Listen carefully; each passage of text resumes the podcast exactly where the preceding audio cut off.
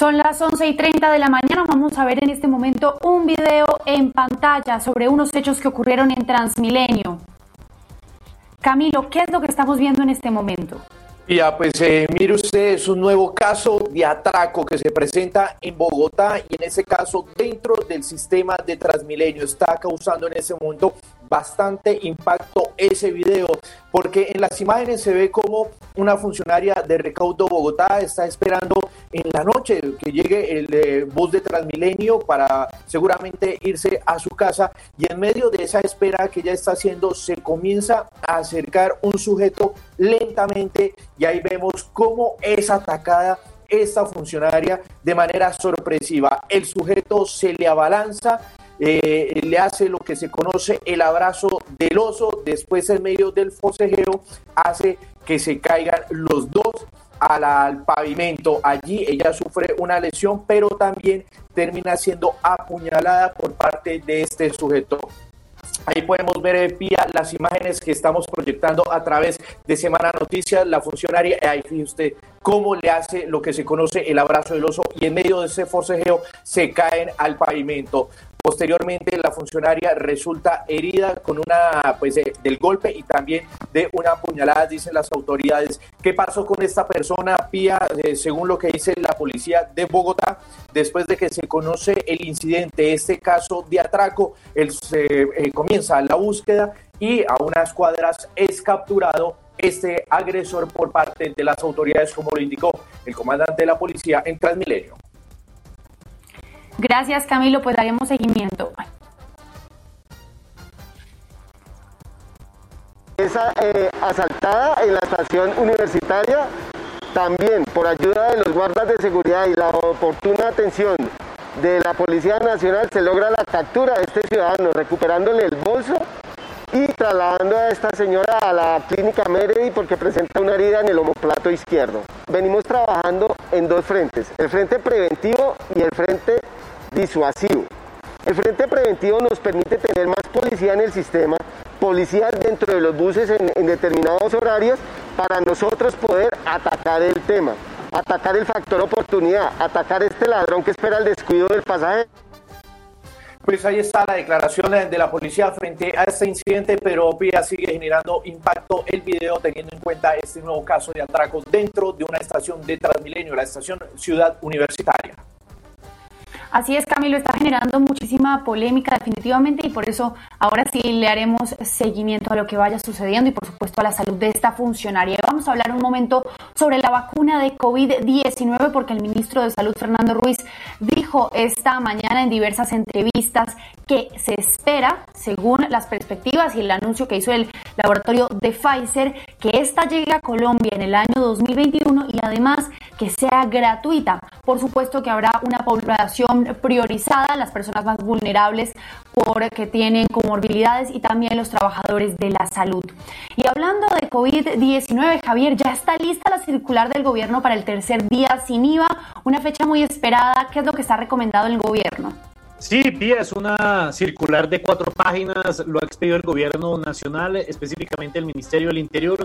Usted la está viendo en pantalla en compañía de las personas que se conectan con nosotros a esta hora y básicamente lo que dice es que se suspende la venta presencial de electrodomésticos, computadores y equipos de comunicaciones para el próximo 21 de noviembre, fecha en donde se va a realizar el tercer día sin IVA y también viene en compañía de una drástica sanción y advertencia. De acuerdo con el gobierno, establecimientos que permitan que promuevan las aglomeraciones van a ser cerrados, en compañía también de estos puntos comerciales que no respeten los protocolos de bioseguridad, porque existe el temor de esos rebrotes o que se dispare la pandemia del coronavirus en diferentes regiones del país. A ver, ¿qué fue finalmente lo que pasó? Porque inicialmente eh, teníamos información sobre que la Cancillería iba a prohibir el ingreso de ciertos viajeros a Colombia y finalmente reculó. Pues es que pía, ya había una circular que estaba fechada desde el 5 de noviembre del pasado jueves, advirtiendo y avisando y notificando a los diferentes consulados de siete países con esa restricción que iba a empezar a partir de hoy para esos viajeros eh, que vinieran a Colombia en siete países. Estamos hablando de Argentina, Alemania, Canadá, Chile, España, Francia y Países Bajos. Y sorpresivamente nos despertamos el día de hoy con otra circular, pero derogando y suspendiendo esa, esos requisitos y restricciones para esos visitantes de esos países. Realmente hemos preguntado a la Cancillería y no se entiende el por qué ya había una circular con esas restricciones, pero ahora se modifica y se suspende este tipo de decisiones por parte del gobierno nacional. Y lo que sabemos también es que el presidente Iván Duque sostuvo una reunión con Emigración Colombia y con el Ministerio de Relaciones Exteriores para evaluar esta situación, pero por el momento se cancela por ahora esa restricción y sobre todo para viajar de estas personas, eh, de estos viajeros a Colombia por parte proveniente, recordemos, de Argentina, Alemania, Canadá, Chile, España, Francia y Países Bajos. Y Mónica, una tutela de un ciudadano venezolano en contra de Claudia López por la delincuencia precisamente de los ciudadanos venezolanos en Bogotá y además una carta de la Asamblea Nacional de Venezuela están rechazando las afirmaciones que algunos han calificado como xenófobas de parte de la alcaldesa de Bogotá. Pía, se juntaron las dos cosas, la tutela que interpuso un ciudadano venezolano en contra de las afirmaciones o las declaraciones de la alcaldesa de Bogotá, donde decía que gran parte de los delitos que ocurrían en la capital del país, pues tenía incluidos ciudadanos venezolanos. Pues bien, esta fue interpuesta por Hernando Andrés Soto, ciudadano venezolano, como se lo decía, quien dice, por haber vulnerado mi derecho fundamental a la igualdad y a no ser discriminado en razón de, de mi origen nacional. A esto se suma, Pía, esta carta que ustedes están viendo en este momento en pantalla de la Asamblea Nacional Venezolana, donde rechazan las declaraciones de la alcaldesa y dicen ellos a través de un trino. Desde la Comisión de Política Exterior de Asamblea Venezuela enviamos comunicación a la alcaldesa de Bogotá, Claudia López, en donde rechazamos contundentemente las declaraciones contra nuestros connacionales en Colombia. Adicional a esto, en esta misma carta, los diputados le piden a la alcaldesa se retracte de estas declaraciones. Y vámonos ahora con las noticias internacionales y empezamos acá en América Latina Dora. Sí, vamos a empezar eh, directamente en Perú, porque hace tan solo minutos juramentó como nuevo presidente de Perú, el que fue hasta ahora el presidente del Congreso peruano, ahí lo tienen, Manuel Merino, quien asume hoy entonces la presidencia de ese país, horas después de que fuese destituido Martín Vizcarra, señalado por corrupción, lo destituyó el Congreso por considerar que moralmente no estaría capacitado para seguir gobernando y termina una crisis política en Perú, convirtiéndose entonces hoy Merino el tercer presidente en ese país desde el año 2016. Estaba Vizcarra, que tuvo que, pues, destituido, y lo mismo habría pasado con Pedro Pablo Kuczynski antes de él. Esta es una noticia importante que tiene que ver con nuestro continente. Otra que estamos siguiendo muy de cerca, por supuesto, las elecciones en los Estados Unidos y las voces que empiezan a sumarse algunas a la denuncia que hace el presidente Donald Trump de un presunto fraude. Entre las voces que hoy se suman, la del fiscal Barr, que por supuesto es una voz importante que permitiría al mandatario la posibilidad de avanzar legalmente en esa denuncia, dice Donald Trump, que el todo fue un fraude y que él fue el ganador de las elecciones. Ahí tienen entonces a William Barr, que es hoy la noticia, y ya eh, para ir terminando contándole lo que está pasando en Brasil relacionado con la vacuna, pues hoy se supo que van a tener que suspender todos los ensayos de la vacuna Sinovac, la China, que se estaba avanzando en Brasil por cuenta de la muerte de una persona. No se sabe si la muerte está relacionada directamente con que esa persona sería voluntario del Sinovac en su tercera fase en Brasil, pero de todas formas, por seguridad, se suspende el estudio con esa vacuna en esa nación vecina. Y volvemos a Colombia, Diego, porque ante la JEP se entregarían todos los detalles sobre los atentados en contra de Germán Vargas Lleras. Sí, señora Pía, pues usted recordará que las FARC hace dos semanas eh, reconocieron que cometieron dos atentados en contra del ex vicepresidente Germán Vargas Lleras y él respondió a esto a través de su columna, en donde sencillamente dice pues que no estaba esperando que esto ocurriera, que él tenía la plena certeza de que fueron las FARC los que atentaron en su contra por todo el trabajo que desarrolló tanto en el Congreso de la República como ministro del Interior. Ahora, Rodrigo Londoño, eh, presidente del partido FARC y quien fuera máxima cabeza de la guerrilla, pues asegura que eh, van a entregar todos los detalles, tal como lo está pidiendo Germán Vargas Lleras, pero en la Jurisdicción Especial para la Paz, que allí eh, será el escenario para que eh, se cuente toda la información, quiénes fueron los autores, materiales, los determinadores, cómo se organizaron estos atentados que, por supuesto, dice el propio Germán Vargas Lleras, le dejaron marcas para toda su vida. Camilo, ¿y las autoridades confirmaron una nueva masacre? ¿Dónde? Esto es en Tamesí, esto en el departamento de Antioquia, Pía, en una región conocida como Palermo. Ahí podemos ver también los trinos de Feliciano Valencia y también del ejército, donde se confirma este hecho de sangre. Pues eh, lo que se dice allí es que murieron eh, de manera violenta tres personas. Sin embargo, hay un eh, hecho que están verificando porque al parecer un adulto mayor que estaba donde murieron otras dos personas fue alcanzado por una bala perdida. En este momento se están desplazando a esta región del país tanto ejército como policía para poder verificar cuáles son los móviles de esta nueva masacre que sacude a Colombia, en este caso en el suroeste antioqueño. Flechas irán a la cárcel los presuntos responsables de una masacre en el Cauca cuando intentaban liberar eh, de la Guardia Indígena a un delincuente. Precisamente esa es la razón por la que son enviados a la cárcel. La fiscalía los presentó ante un juez de control de garantías, particularmente a uno de estos delincuentes conocido con el alias del Canoso. Estas personas llegaron hasta un resguardo indígena. Allí estaba la guardia porque detuvieron a una persona por presuntos actos delictivos. Lo tenían ahí en, el marco de su jurisdicción indígena y estas eh, personas llegaron hasta allá dispararon de manera indiscriminada y mataron a cinco personas, entre ellos una gobernadora indígena. La fiscalía adelantó todo el operativo, la investigación y finalmente los presentó ante un juez de control de garantías que ordenó enviarlos de manera inmediata a una cárcel por considerar que son un peligro para la sociedad.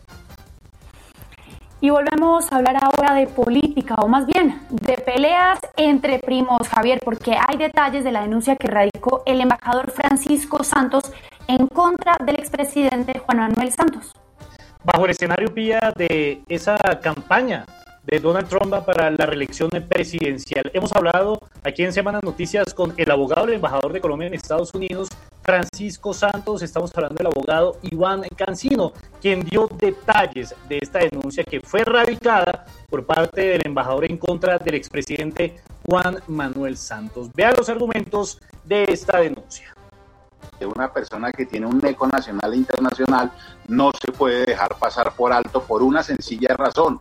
Usted imagínese que eh, Francisco Santos no tome acciones legales. Obviamente el gobierno de Estados Unidos, sea el que sea, va a decir que tiene algo de cierto porque el señor no se defendió.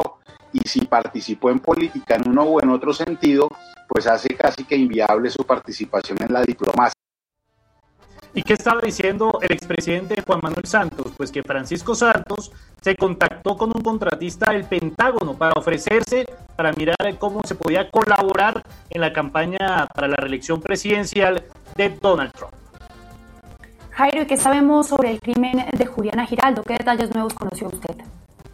Pues mira, estuvimos averiguando con el Consejo Superior de la Judicatura y lo que nos dice es que muy pronto van a resolver el conflicto de competencias que interpuso precisamente la defensa del soldado que disparó y le causó la muerte a Juliana Giraldo ese 24 de septiembre. La defensa pues ya está entregando pruebas y argumentos para demostrar, según su criterio, que esto sería un acto del servicio. Sin embargo, recordemos que la Fiscalía lo que ha dicho es que ese organismo debe seguir con la investigación para otorgar todas las garantías judiciales a la víctima y sus familiares. Además dice que el uniformado, según las investigaciones, eh, que está involucrado en los hechos actuó a mutuo propio y no en un acto del servicio. Por lo tanto, será la Fiscalía. Es un polémico caso que se tiene que resolver en los próximos días por parte de la Judicatura. ¿Y por qué el excomandante del Departamento de Policía de Caldas tendrá que responder ante la Procuraduría, Juan Esteban? Eh, pues Pía lo hará por el aparente uso de vehículos de la entidad para diligencias personales, así lo dice la Procuraduría a través del auto y del comunicado que se emitió en las últimas horas, lo llamó juicio disciplinario por los presuntos delitos de peculado, de uso y falsedad ideológica de documento público. Lo que dice el expediente es que el coronel habría utilizado un camión de la entidad color blanco con placas terminadas en 659 con su respectivo conductor para el transporte de materiales de construcción de una finca en Restrepo Meta de su propiedad. Y lo que dicen además es que tiene que responder por el presunto uso de la exención de pago de peaje y del chip con el que se suministraron más de 480 galones de combustibles. La Procuraduría investiga además la firma de esas órdenes de desplazamientos, al parecer por el subcomandante y el jefe administrativo del departamento. Precisamente el coronel será escuchado en los próximos días en audiencia en el Ministerio Público. Vamos a hablar ahora de derechos de las mujeres, Diego, porque la paridad de género se incluyó en el Código Electoral. Sí, señora, pues es una iniciativa que está haciendo trámite en el Congreso, en las comisiones primeras conjuntas, y esto porque se considera una victoria, Pía, porque actualmente para conformar las listas a los distintos eh, cargos de elección popular, pues hay un mínimo, una cuota de género que es el 30%. Ahora, desde el 2022, sería obligatorio que sea el 50%, dependiendo, por supuesto, del número de personas que vayan a conformar esa lista. Pues mire lo que están diciendo desde el Congreso. Cada lista que vaya al Senado o a cualquier corporación pública tendrá que ser compuesta la mitad por las mujeres. Y si son menos de cinco para inscribir, eh, como mínimo será el 30%. Esto lo habían intentado otras personas, sin éxito. Gracias a Rotuy y a la senadora María Castellada, hoy hemos dado un paso en la historia. Esto significa que a partir de la aprobación del Código Electoral en el futuro, no muy lejano, las listas de Consejo, Asamblea, Cámara y Senado serán 50% mujeres, 50% hombres. Por ellas, que son el 50% de la población, por sus derechos, por sus dignidades, lo hemos logrado y lo vamos a seguir luchando. La idea con esto, Pía, es que las mujeres, por supuesto, les interese hacer política, porque en la cuota actual, que es el 30%, muchas veces eh, pues, eh, no se consigue el número de mujeres para que participen en política, así que deben animarse para que las listas puedan tener una paridad. Flecha, ¿sí que está diciendo la Fiscalía sobre aborto en Colombia? Pues es una respuesta, Pía, que le están enviando a la Corte Constitucional. Recuerde que ellos están evaluando una demanda que se interpuso para despenalizar en todo escenario el tema del aborto. Pues eh, la Fiscalía está entregando unas cifras, unas cifras interesantes acerca de los abortos, que fue la petición que hizo la Corte. Bueno, ¿cuántas personas han sido procesadas? Aquí estamos viendo los gráficos. Hasta el momento van 5.546 investigaciones, procesos que se adelantan desde 2006 hasta la fecha tenemos eh, personas indiciadas, es decir, que están involucradas en esa investigación, 4.510 eh, personas, que ya han sido imputadas 566 en acusación, es decir, en juicio se encuentran 357 y condenados hay al menos ya 259 personas.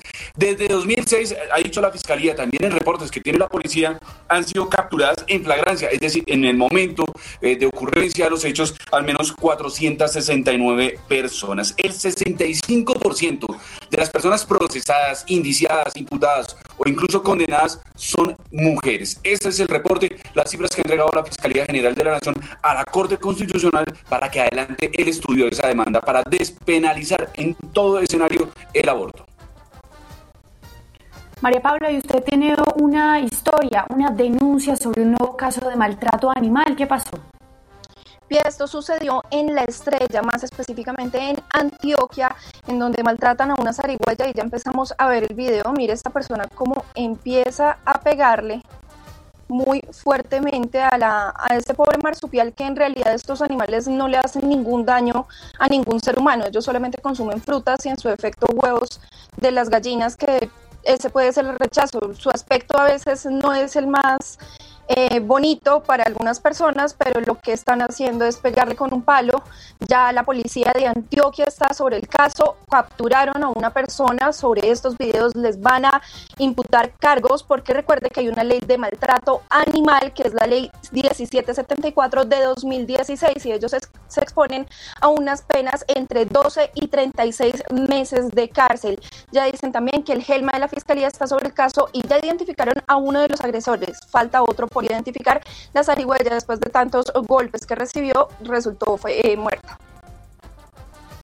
Terrible, María Paula. Y Mónica, el Consejo de Bogotá aprobó la iniciativa para declarar la emergencia climática en la capital. ¿Qué significa esto?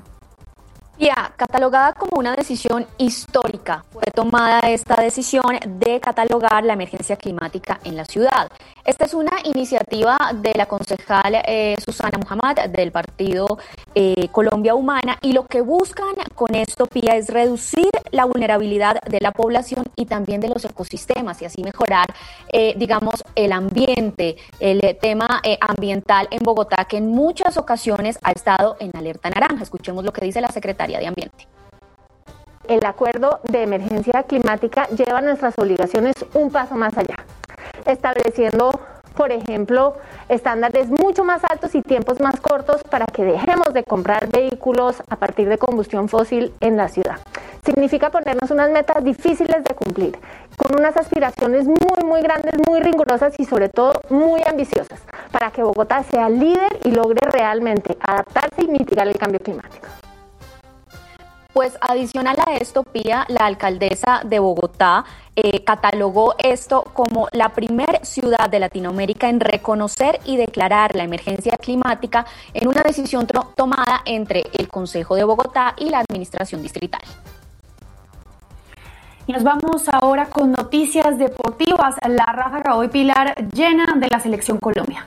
Claro que sí, Pía, porque ya tenemos 23 de los 24 llamados por Carlos Queiroz a esa concentración que se está dando en Barranquilla. Usted en pantalla va a ver imágenes de los últimos que llegaron. El vuelo directamente desde Madrid que traía a los líderes de nuestra selección Colombia. Por supuesto, hablamos de James Rodríguez, David Ospina, Juan Guillermo eh, Cuadrado y Jerry Mina. La idea de esta selección Colombia es atender hoy a la 1 y 10 de la tarde. Ustedes van a poder sintonizar todo y estar muy pendientes a través de nuestras redes sociales y también de nuestra página principal porque vamos a tener contacto con alguno de esos jugadores. También hay que decir, Pía, que en las horas de la tarde, después de esa conferencia de prensa, se va a entrenar en la sede de la Federación Deportiva eh, precisamente allá en Barranquilla. Hay que decir también que el único que falta por llegar es Davinson Sánchez. Hoy nació su hijo Salvador, está en Inglaterra, por supuesto, atendiendo no solamente a su primogénito, sino también a su esposa. Y mañana emprende el viaje entonces para enfrentar a Uruguay en esta tercera fecha de eliminatorias. Pero vamos a escuchar algunos de los protagonistas, Luis Manuel Orejuela, William Tecillo y Álvaro Montero, que se pronunciaron precisamente para dar esas impresiones de llegar a la selección Colombia. Muy feliz, muy contento de, poder estar aquí con esta familia, eh, con, la, con la camisa de la selección, que es el sueño de, de todos nosotros como jugador. Entonces muy feliz, muy contento. Eh, bueno, la verdad contento, siempre venir a la selección es un orgullo, eh, siempre motivo de felicidad, significa que las cosas están haciendo bien en el club y bueno, estar acá es disfrutar, aportar y bueno, y aprender también. Eh, feliz como de volver a casa, en un lugar de felicidad. nada, objetivos planteados y bastante claros para afrontar esta fecha de la convocatoria y nada, felicidad, alegría, mucho compromiso. Felicidad, esa es la conclusión de esos tres pools. Nos vamos con Uruguay. Ahí en pantalla usted también va a ver a la selección del profe Tavares, que llegó precisamente en ese vuelo de Madrid donde estaban los jugadores colombianos, con los duros uruguayos. Hablamos de Cavani, hablamos de Luis Suárez, hablamos de Godín. Ya tienen entonces 17 jugadores convocados. Falta el arribo de Jonathan Rodríguez, Martín Cáceres, Jonathan Irizábal, Alexis Rolín y Gabriel Neves. Esos son los únicos que le falta al maestro Washington Tavares. Y termino diciéndole, Pía, que hoy tenemos programación en la Liga Colombiana de Fútbol. Oiga estos partidos. La Equidad ante Patriotas, Independiente Medellín ante Bucaramanga, que se va a quedar sin técnico después de ese partido. Deportivo Pereira ante Millonarios, que está buscando la clasificación. E Independiente Santa Fe ante Deportes Tolima. Vamos a estar, por supuesto, muy pendientes porque se empiezan a definir los ocho. Y antes de despedir, Dora, un titular internacional. Pues sigue siendo noticia eh, la primera dama Melania Trump y hoy por cuenta de su decisión de no invitar todavía a la Casa Blanca a Jill Biden, futura primera dama. La costumbre es que la invite por estos días Melania siguiendo la misma línea que el presidente Donald Trump y por ahora no reconociendo a Jill Biden como futura primera dama. Son las 11 y 54. Nosotros despedimos porque ya en pocos minutos viene Vicky en Semana. Gracias a ustedes por conectarse con nosotros. Ya saben que nos encuentran en todas las redes sociales y también en semana.com.